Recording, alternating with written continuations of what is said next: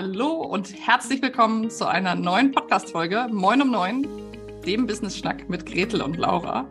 Und heute ist wieder Interviewzeit und ich freue mich sehr. Ich habe eine ganze Zeit gerade kein Interview aufgenommen und freue mich. Ich bin ein bisschen aufgeregt und sage erstmal Moin Moin, hallo, herzlich willkommen in unserem Podcast, liebe Anne. Hallo, liebe Laura und herzlichen Dank für die Einladung.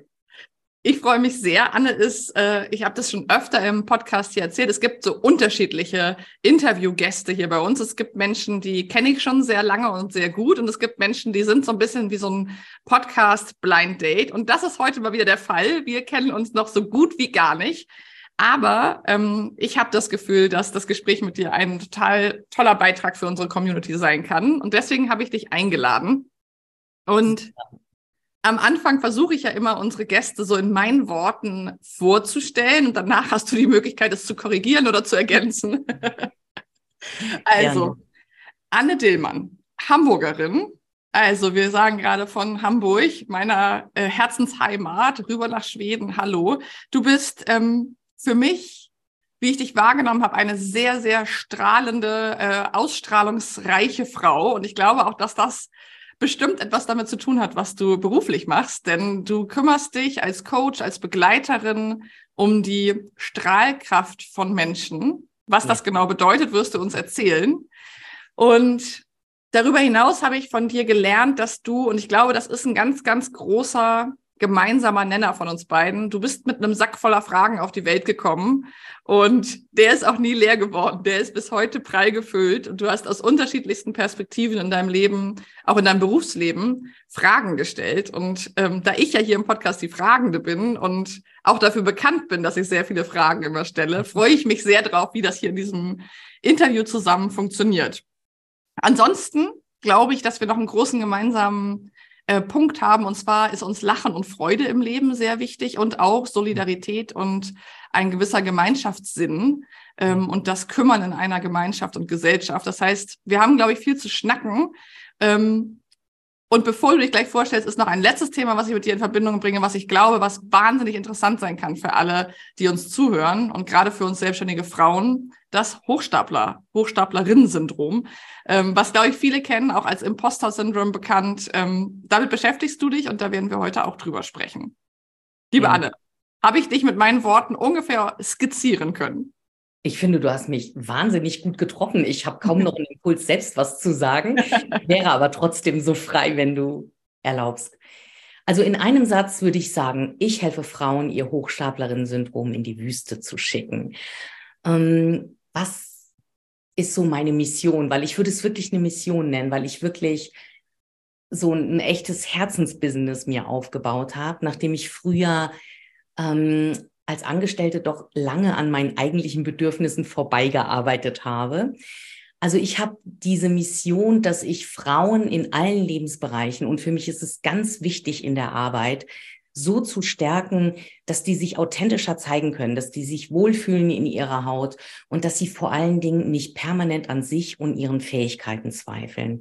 Also das heißt, ähm, ich erlebe so viele super qualifizierte, super smarte, tolle Frauen, die den ganzen Tag wirklich durch ihr Arbeitsleben gehen und denken, oh, ich glaube, das, das fliegt jede Minute auf, dass ich das eigentlich überhaupt nicht drauf habe, was ich hier anbiete, ja.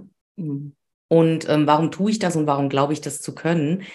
Das ist natürlich total eng mit meiner eigenen Geschichte verknüpft, wie ihr euch wahrscheinlich alle jetzt schon denken könnt, ja. Mhm. Also ähm, ich bin schon sehr früh mit äh, einem Hochstaplerinnen-Syndrom durch mein Leben gela gelaufen und geeiert, als ich noch gar nicht wusste, was das ist, dass es dafür einen Namen gibt und dass man da auch was gegen tun kann und dass es vor allen Dingen, dass das nichts ist, was irgendwie meine Schuld, mein Fehler, mein Versagen ist, ja, sondern dass das was mit sehr, sehr früher Prägung und sehr alten und unpassenden Glaubenssätzen zu tun hat. Mhm. Das wäre tatsächlich eine meiner ersten Fragen gewesen. Und dann greife ich es jetzt schon mal auf. Was ist, wie würdest du deinen Beziehungsstatus heute zu deiner Hochstaplerin, deiner Inneren beschreiben? Ja, also ich habe ja vorhin so ein bisschen mag ich gesagt, wir schicken das mal eben in die Wüste. Ne? Ich würde das natürlich schon relativieren wollen, indem ich sage, mh, hm, ich begegne meinem Imposter ab und an, ja. Zum Beispiel, ich nenne euch mal ein Beispiel. Ne? Gestern hast du mich ja so nett angeschrieben und wir haben uns ja überhaupt erst gestern in einem digitalen Raum gar nicht persönlich kennengelernt, aber offenkundig gesehen und zur Kenntnis genommen. Ne? Und dann kam deine Anfrage für den Podcast und dann dachte ich so, äh, hat die sich jetzt vertan? Meint die jetzt mich? Warum? Wir haben 120 Frauen, warum will die mich, ja? Und dann musste ich so lachen und dann dachte ich so, naja, die wird schon Gründe haben, irgendwas scheint ihr gefallen zu haben, ja, whatsoever. Und ähm, das heißt, das geht nie ganz weg, würde ich zumindest behaupten. Aber ich würde gleichzeitig sagen, ich bin damit so ja, so aufmerksam und so wachsam in Verbindung und ich habe so viel über mich und den Umgang damit gelernt. Und ich finde es einfach auch total schön, ähm, das weiterzugeben, ja, und da andere Frauen auch zu inspirieren und wirklich so in ihre, in ihre äh, volle Fülle zu kommen und sich einfach mal zu zeigen und nicht dauernd zu denken, oh wow, ich bin irgendwie einfach nicht gut genug. Ja, da ist, da ist mhm. irgendwie ein Fehler in mir, ja. Da stimmt was nicht, ja. Mhm. Fehler im System. Ja, genau, irgendwie. Ja. Mhm. Was würdest du sagen, mh, hm, wann bist du persönlich auf die Reise gegangen? Wann hast du das erste Mal gedacht, dass es vielleicht nicht einfach wahr ist, dass du irgendwie nicht gut genug bist oder dass du es einfach nicht so drauf hast, sondern hast du, kennst du diesen Moment, wo du das erste Mal dachtest, vielleicht ist es ja was, was man behandeln kann. Also vielleicht ist es ja was, wo man noch was machen kann. Genau. Ja, ähm, ich kann dir ja ein bisschen was zu meinem Weg erzählen. Mhm. Also ähm, ich, ich würde es nicht so auf auf einen Tag oder, aber es gab natürlich Erlebnisse. Ne? Bei mir war es so, ich komme ja ursprünglich aus dem Journalismus und ich habe so die ersten zwölf, 15 Jahre habe ich so richtig schön gut abgeliefert. Ich war der beste Kerl im Stall, ja. Und ich habe die, also das war, ich habe diese Arbeit als was sehr Kompetitives erlebt, aber das hat mich auch gar nicht so irre oder verrückt gemacht, weil ähm, weil ich das so, äh, dieses sehr männliche Umfeld auch aus meinem familiären Hintergrund sehr gut kannte und irgendwie gut beherrscht habe. Also ich kann männliche Energie sehr gut und ich war da sehr gut drin und ähm, habe dann auf einmal, nicht auf einmal, also im Laufe der Jahre, in der Summe all dessen, ist mir einfach was passiert, was, glaube ich, vielen Menschen passiert, die sich ähm, zu sehr von sich selbst entfernen und entfremden und ich hatte zum Beispiel, ich hatte so meine Arbeitsmasken. Also ich überspitze mal, ich bin morgens ins Bad und dann habe ich so geguckt, oh, welche Maske ziehe ich denn heute auf? So, ne? Und dann habe ich mir die schön übergezogen. Und wenn du das mal so 10, 15 Jahre gemacht hast, dann macht das was mit dir, ja. Was das mit mir gemacht hat, ähm, das hat mich mit Mitte 30 in meinen Burnout rein manövriert. Mhm. Und da würde ich ohne Koketterie sagen, war ich wirklich lange im Arsch. Also das war so Mitte der 2000er und damals war auch Burnout noch nicht so ein so besprochenes Thema, ja. Also das hat auch natürlich alles immer ein bisschen mit Alter zu tun. Ne? Und ich wusste zuerst auch erstmal wirklich gar nicht so genau, was ist denn da eigentlich los mit mir? Ich, ich, mhm. ich, mein Gefühl war wirklich, ich funktioniere ja gar nicht mehr. Mhm. Ich ich kann ja gar nicht mehr. Also ich hätte in gar keinen Job hineingehen können, mhm. weil es mich einfach komplett überfordert hätte. Es war undenkbar. Und ähm, das war sicher, ähm, also ich hatte auch vorher schon Erfahrungen mit äh, Therapie gemacht, mit ähm, Psychotherapie, tiefen psychologischen Formaten weil ich so wie viele Menschen einfach Themen aus meiner meiner Familie meiner Familie etc. anschauen wollte. Aber da war noch mal irgendwie so ein Punkt, wo ich gemerkt habe, okay, ähm, dieses Leben läuft ja gerade in eine ganz falsche mhm. Richtung. Das mir geht's ja gar nicht gut mit mir, ja. ja.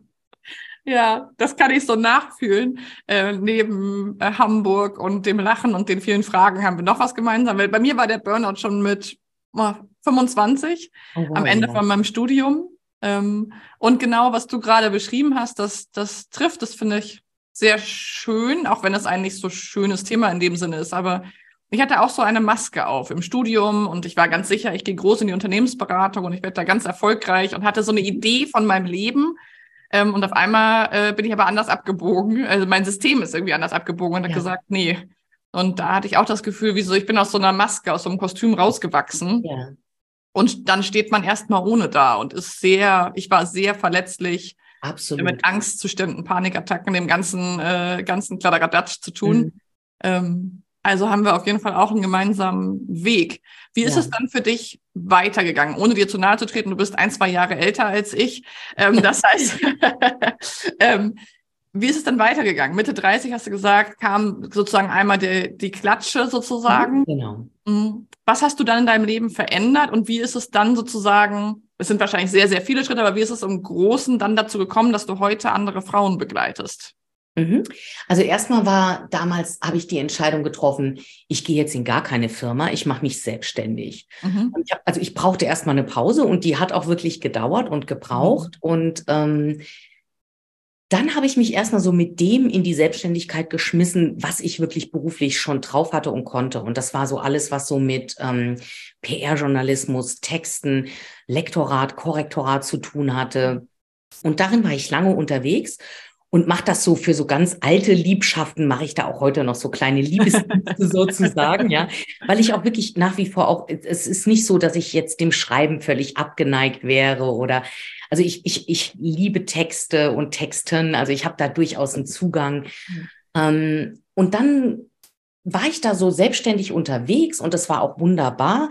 Und irgendwie habe ich aber gemerkt, so, ah, das ist ja alles ganz gut und ganz schön, aber ich merke so, es zieht mich nochmal in so eine Richtung, wo ich dem, von dem ich glaube, dass ich das seit meiner frühesten Kindheit in mir trage, nämlich ähm, ein großes Gespür für Menschen, für Situationen, für Stimmungen, für äh, Konstellationen. Und was ich auch immer wieder erlebt habe in meinem privaten Leben, dass sehr viele Menschen mich genau deshalb äh, um Rat gefragt haben, in Anspruch genommen haben. Und da habe ich mir irgendwann gedacht, vor ein paar Jahren, also eigentlich würde ich mich darin total gerne professionalisieren, weil ich bringe alles mit, was, ähm, was es an Voraussetzungen braucht. Und ich hätte jetzt nur gerne noch äh, sozusagen ein Zertifikatsstempel, ja, um sagen zu können, yes, that's me. Ähm, ich bin systemische Coachin, ich kann das, ich darf das, ich weiß, wie das geht. Mhm. Dann habe ich in einer sehr, sehr tollen Akademie in Hamburg eine unglaublich tolle Ausbildung gemacht mhm. und ähm, fokussiere mich seitdem auf das Thema Coaching, ja, und habe aber auch ganz schnell gemerkt, wohin es mich zieht, ne? nämlich, dass es Frauen sind, mit denen ich arbeiten will, weil ich wirklich, weil ich da so merke, ich habe wirklich das Gefühl, es gibt so einen Bedarf an weiblicher Energie in Arbeit, ja. Und es ist so eine Bereicherung. Also es ist überhaupt nicht, ich habe überhaupt nichts gegen Männer und ich will niemandem was wegnehmen. Mhm. Aber ich fände es so super, wenn wir, wenn wir alle mehr zulassen, was, ähm, was weibliche Kraft ähm, gesellschaftlich in der Arbeit etc. und eben nicht permanent dauernd nur in der Familie, ja, für einen unglaublichen Mehrwert stiftet, ja. Mhm. Und ähm, dieses Thema Hochstaplerinnen-Syndrom kam dann einfach so auf mich zugeflogen, weil das so sehr meine eigene Geschichte war und ist, ja. Und ähm, weil ich persönlich finde, dass man da besonders gut andocken kann, worin man selbst einfach eine persönliche Expertise mitbringt, ja. Ja. Also da schreibe ich sozusagen mit, äh, mit allen äh, Gewässern. Also das ist wirklich, ja. ähm, ich begleite ja vor allem also verschiedene Menschen, aber ich begleite mhm. ja in diesem Format hier auch vor allem selbstständige Frauen, also Gretel und ich zusammen ja auch, aus genau mhm. den Gründen, die du gerade genannt hast, mhm. weil wir mhm. eben auch das, das weibliche Unternehmerinnentum so stärken wollen, weil das eben noch etwas sehr Zartes ist in unserer Gesellschaft immer noch. Ja, also Frauen, die selbstständig sind, die ein Unternehmen haben, die ähm, selbstbewusst Preise nennen. Das sind ja Sachen, die uns häufig doch noch sehr, sehr schwer fallen, uns Frauen. Und gleichzeitig hat bei mir das Thema Angst ja so angedockt. Also das ist ja etwas, was, was ich hauptsächlich sozusagen mhm. als Art Schwerpunkt äh, habe. Und ich hätte auch früher in meiner Krise nie gedacht, dass das mal etwas wird, was eine Stärke ist, weil ich das so fürchterlich fand, diese Angst und mhm. diese, ne, diese auch diese wirklich Angstzustände. Ähm, aber wie du schon gesagt hast, da bin ich natürlich auch Expertin drin geworden. Ich kenne da viele Winkel und ich war mit der Taschenlampe und habe das alles ausgeleuchtet mhm. ähm, bei mir selbst und kann natürlich auch Menschen gut begleiten, die da vielleicht noch im Dunkeln tappen. Mhm. Ja, und das ist ja auch ähm, genau die Geschichte von so einem Weg von Selbstliebe finden, ne? Mhm. dass du ähm, mit dir selbst wirklich mitfühlend sein kannst und darfst mhm. ne? und dass du siehst, ähm, was brauche ich denn da jetzt? Ne? Also was ich oft erlebe, gerade, und ich kenne das aus meinem früheren Leben, und ich erlebe das oft bei Frauen, die, die mit so starken Selbstzweifeln durchs, durchs Arbeitsleben gehen, die sind so erbarmungslos mit sich, das ist unfassbar. Also würde man die fragen, hey, wenn, wenn deine beste Freundin zu dir kommt und einen echt tiefen Schmerz mitbringt, ne? Also, was machst du mit der, ne? Also, der bietest du doch erstmal Trost, ne? Die nimmst du in den Arm. Der gibst du Geborgenheit, ja. Du fragst sie, was sie jetzt braucht, ja. Und dann guckst du, dass sie alles hat, was sie braucht, ja. Und was diese Frauen mit sich selbst machen, ist, ja, dass sie wirklich sich verurteilen dass sie es nicht besser hingekriegt haben, mhm. dass sie so Sätze drauf haben wie, jetzt reiß dich mal zusammen, stell dich nicht so an, heul hier nicht so rum, mach jetzt mal verdammt noch mal deinen Job. Ja, mhm. so wirklich das genaue Gegenteil, ne? Mhm. Wenn man das zu oft und zu viel macht, ja, also da, da geht einfach auch was kaputt in, in ja. einem, ne? Und ähm, ja. ja das wäre jetzt auch eine Frage, das ist ein Thema, wo ich gerne mal so äh, hin, hinleuchten würde mit dir zusammen. Was, du hast jetzt ein paar Sachen schon so erwähnt. Was sind so nochmal ganz konkret gefragt, ganz typische Themen? Also, ne, es sind ja, also du hast gesagt, du begleitest Frauen in verschiedenen Bereichen ja auch auf diesem Weg, aber was sind so, du hast gerade gesagt, es ist eine sehr, sehr, also eine hohe Erbarmungslosigkeit sich selber gegenüber und auch ein, eine Strenge, eine Härte mit sich mhm. selbst, höre ich da ja raus. Ja. Was sind das so für klassische Dinge, wo dieser Imposter zuschlägt bei den Frauen? Also wo sind mhm. diese Situationen? Also ich sage einfach mal ein paar Punkte, weil mhm. vielleicht hören uns ja jetzt auch Frauen zu, die so überlegen und die sagen, Moment mal, ist das eventuell mein Thema? Ich, äh, ich spüre da irgendwas. Ne? Ich sage einfach mal so ein paar Fragen, die man sich selbst einfach mal ganz ehrlich stellen mhm. darf. Ja, So Sachen wie, hm, wenn du nach außen hin eine leistungsstarke Person bist, die eine gute Karriere macht, ne, die, die viel gutes Feedback bekommt, ja, aber du zweifelst die ganze Zeit an dir und denkst so, ich, ich habe das eigentlich nicht wirklich drauf, ja. Mhm. also wenn du zum Beispiel dauernd das Gefühl hast, so, ich glaube, morgen merkt meine Chefin, dass ich es wirklich nicht kann, ja, und dann, äh, dann platzt die Blase, ne? Mhm. Oder aber, was es ganz häufig gibt, ist dieses, ja, mm, also das kann ich schon ganz gut, aber ich brauche auf jeden Fall, also ich muss noch diese Zusatzausbildung machen, diese Quali fehlt mir noch. Ich könnte noch ein Aufbaustudium machen. Ich bin hierin noch nicht ordentlich zertifiziert, ja, und das reicht alles noch nicht. Mhm. mhm. Ein klassisches Imposterphänomen, ja. ja. ja. Oder aber dieses, wenn du erlebst, ähm, du bekommst tolles Feedback oder dir gelingt wirklich so ein richtig geiler großer Wurf, ob das was ist im Verkauf, ob das was ist, was du präsentierst, ein Format, das du neu gibst, whatsoever, wo jeder normale Mensch sagen würde so, oh wie geil, ja, ich habe so toll abgeliefert und jetzt lasse ich mal hier gerade den Korken knallen, ja. Und ähm, Menschen, Frauen mit einem Imposter-Syndrom können das gar nicht richtig genießen. Mhm. Die halten das im Zweifel für einen glücklichen Zufall, dass das halbwegs gut gegangen ist. Ja, also das, das war ja nicht, das war, es war okay und mhm. ehrlich gesagt, es war ein glücklicher Zufall, ja. Mhm. Hätte, es, ich weiß ja. gar nicht, wie es passieren konnte, dass ich nicht aufgeflogen bin, weil eigentlich ja. hätte ich auffliegen müssen. Auch immer so ein bisschen so wie unter so einem Tarnmantel oder so ein Deckmantel. Ja, ne? Also eigentlich, äh, und auch so oft, auch, wenn ich es richtig verstehe, auch ein Stück weit aufs Außen bezogen. Das war jetzt Glück oder Zufall oder das war ja auch nicht so schwer oder ne, also so eine gewisse nach außen Projizierung des Erfolgs. Also so richtig hat, ja. klingt ja gar nicht durch, dass die Frau das gar nicht so richtig auf sich selber bezieht.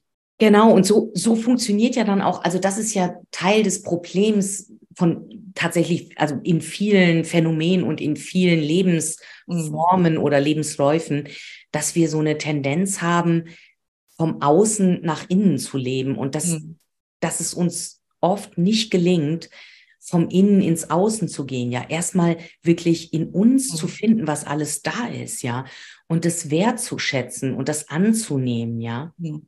und dann zu sehen, okay, natürlich gibt es immer noch mal einen Wandel, Bedarf, Wunsch, wie auch immer, ja, aber da ist alles und dann kann ich damit arbeiten und dann kann ich aus mir, aus meinem Innen heraus schöpfend mhm. ins Außen treten, ja. Ja, Und dann bin ich vor allen Dingen auch nicht mehr so darauf angewiesen, was Imposterfrauen pausenlos tun, sich mit anderen zu vergleichen. Ah, die ist aber schon ein Tacken geiler als ich. Mhm. Das kann ich nicht so gut wie die. Nein, nein, nein. Und überhaupt gar nicht zu sehen, welche mhm. zehn Dinge ich aber besser kann als diese Person oder worin ich einfach, ja, etwas anderes mitbringe. Mhm. Gibt es bei den Frauen, die du begleitest, noch weitere so Parallelen oder sind es Frauen, gibt es einen bestimmten Lebenslauf oder gibt es etwas, wo du sagen würdest, so da könnt ihr auch noch mal hingucken. Jetzt hören uns ja viele, sehr viele Frauen zu vor allem. Du hast gerade schon so ein paar Fragen mitgegeben, ne? Also das, mhm. das werde ich auch noch mal mit in die Show Notes schreiben, dann könnt ihr euch das auch noch mal durchlesen. Mhm. Gibt es noch Punkte, wo du sagen würdest, das ist etwas, wo ihr hellhörig oder hellfühlig für euch selber sein könnt, wenn euch das in eurem Leben, in eurer Selbstständigkeit, vielleicht auch in der Familie ähm, begegnet? Wenn du so, du bist ja so die Detektivin. Mhm. Ähm.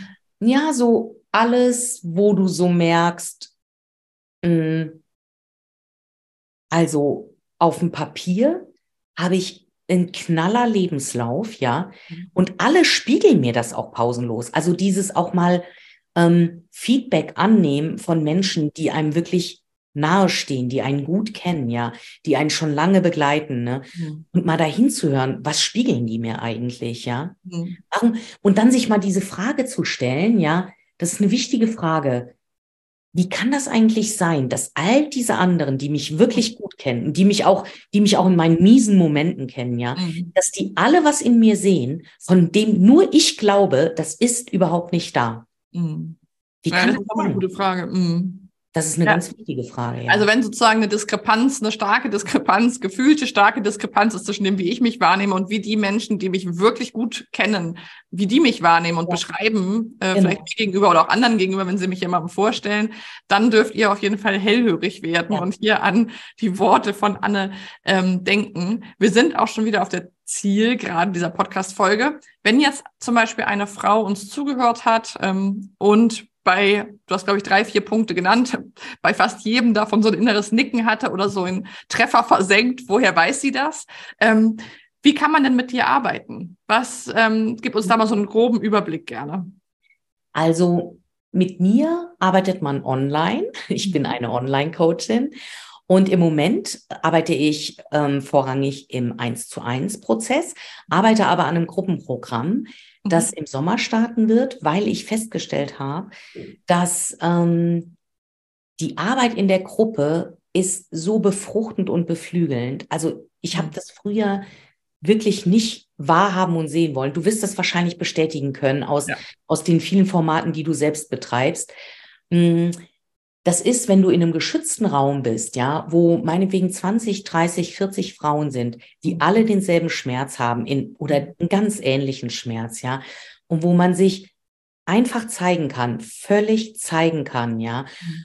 und wo man sich darüber austauschen kann und wo man sich gegenseitig stärkt, das ist das Allergrößte. Mhm. Also das ist wirklich ähm, eine wahnsinnig wertvolle Erfahrung, die du in der Arbeit eins zu eins so gar nicht erzeugen kannst. Mhm. Also ich arbeite in so Mischformaten. Ja, im Moment ist es vorrangig eins zu eins. Es wird sicherlich auch eins zu eins Elemente künftig mhm. geben. Aber diesen, diesen Gruppenzusammenhalt, den will ich mhm. auf jeden Fall stärken. Ja, das ist spannend, weil wir erleben das ja auch sehr, sehr viel, auch in unserer Mastermind-Gruppe, dass ähm, wir, wir, vielleicht auch gerade wir Frauen oft denken, wir sind alleine mit unserem Problem ja, oder wir sind ein besonders schwerer Fall. Ähm, also irgendwas ist auf jeden Fall mit uns schon mal nicht richtig und genau. wir sind damit auf jeden Fall alleine und wenn wir das erleben wir auch, in, in, ich erlebe das in verschiedenen Gruppenformaten, dass es ein wahnsinns heilender und kraftvoller Moment sein kann zu merken, ah, okay, ihr nehmt es auch so wahr oder bei euch fühlt sich das ähnlich an oder ähm, ihr seid ähnlich verzweifelt oder äh, ähnlich traurig, vielleicht manchmal wütend, was auch immer dann so am Start ist. Ähm, wir werden auf jeden Fall in die Show Notes alle Kontaktmöglichkeiten zu dir ähm, packen, dass man dich ähm, natürlich anrufen, kontaktieren, schreiben, was auch immer kann.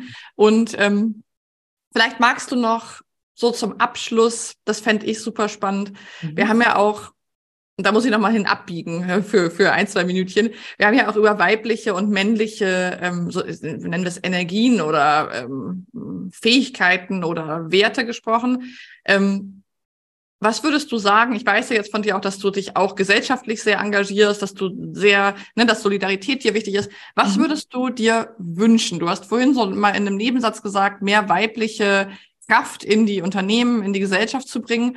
Was bedeutet das für dich? Was wäre dann anders? Was wünschst du dir da?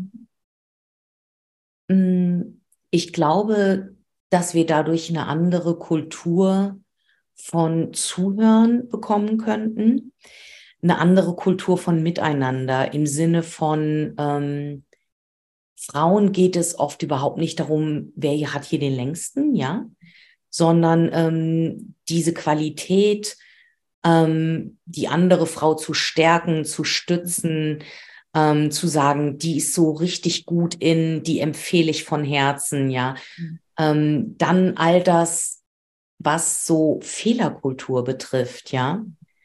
Also da empfinde ich Frauen als viel zugänglicher, offener, reflektierter, nicht so darüber hinwegzugehen, wenn mhm. irgendwo was nicht gut läuft, ob das im Team ist, ob das bis in die höchsten Führungsebenen geht, ja, einfach da für eine Offenheit zu haben und zu sagen, Mensch, hier scheint gerade wirklich irgendwo was schief zu gehen, ne? Lasst uns doch das mal anschauen und zur Not schauen wir uns das sehr gerne auch mit einem begleitenden ähm, mhm. hier an unserer Seite an, ja, weil natürlich sind wir alle ein bisschen betriebsblind. Das ist total okay, ja. Mhm. Aber ich glaube, dass es im Moment, und das finde ich echt bestürzend, erlebe ich das selbst in, in, nicht selbst, gerade in großen internationalen Konzernen immer noch so, dass ähm, Frauen sich dort in ein sehr männliches Arbeitsklima unterordnen. Mhm. Ihr Frausein mehr oder weniger äh, am Parkplatz abgeben. Mhm. Und ich glaube, dass das ein Verlust ist für jede Firma. Mhm. Von dem individuellen Verlust für die persönliche Frau äh, ganz abgesehen, ja. Aber ich glaube, dass das für jeden Konzern, für jede Firma, für jede Unternehmung ein ganz, ganz großer Verlust ist. Und wenn die nicht aufpassen, dann laufen ihnen die geilsten Frauen einfach weg. Mhm. Zum Beispiel. Jeder auch nur ermutigen, sollen sich gerne alle selbstständig machen. Ich habe da kein Problem mit, ja. Aber ja. vielleicht wird das ganz, ganz traurig für ja. die, für die Dynamik und die Kultur in den besagten Unternehmen, ja. Ja, absolut. Kann ich, kann ich wirklich total mitgehen und, und wir erleben das auch oft bei Frauen, die wir begleiten, die aus der, aus dem Angestellten-Tum in die Selbstständigkeit gehen, wo wir wirklich denken, auch meine Güte, da verliert dein Team aber auch eine tolle äh, Chefin oder da geht wirklich jemand, ähm, und hinterlässt eine echte Lücke. Also das kann ich total ähm, mitfühlen. Und was wir vielleicht nochmal so als gemeinsamen Abschluss, was ich auch so wahnsinnig wertschätze an uns Frauen, ist, dass wir eben nicht so uns wir scheuen uns auch noch, aber wir scheuen uns nicht ganz so doll Hilfe anzunehmen. Wir können das irgendwie schneller, habe ich das Gefühl. Also sich ja. einzugestehen, ich scheitere hier gerade innerlich oder es geht mir nicht gut oder ich komme in meiner Familie nicht voran, in meiner Beziehung, in meinem Job und dann holen wir uns Hilfe. Und dazu möchte ich jetzt zum Abschluss euch, wenn ihr jetzt zugehört habt, nur ermutigen. Also wenn da bei euch das Imposterglöckchen innerlich geklingelt hat, dann meldet euch unbedingt bei Anne. Ich ähm, weiß jetzt schon, dass sich das sehr lohnen wird. Und ähm, wenn ihr irgendwelche Fragen habt oder Kommentare, dann gerne hier unter dieser Folge oder bestimmt auf allen Kanälen bei dir, liebe Anne. Magst du noch einmal deinen ganzen Namen sagen und wie man dich finden kann, weil das im Podcast immer wichtig ist, dass einmal noch dein kompletter Name und vielleicht deine Website zu hören ist. Ja, na klar. Ich bin Anne Dillmann und bin auch unter diesem Namen auf LinkedIn, Facebook, Instagram unterwegs. Und ihr findet mich online einfach unter annedillmann.de. Nordische Nüchternheit, sachlich klar auf Punkt gebracht. Liebe Anne, ich danke dir sehr für dieses schöne Gespräch. Ähm, ja, vielen Dank fürs Teilhaben lassen und ähm, ich könnte mir vorstellen, dass wir vielleicht irgendwann noch mal eine zweite Folge aufnehmen, weil ich glaube, da ist noch viel, über das wir noch sprechen könnten. Sehr Aber gut. unser Versprechen für kurze, knackige Impulse, dem bleiben wir treu. Ich danke dir. Ich danke dir, Laura. Dankeschön. Und wir hören uns wieder zur nächsten Folge. Ähm, dann gibt es wieder eine Einzelfolge. Wir schauen mal, welches Thema.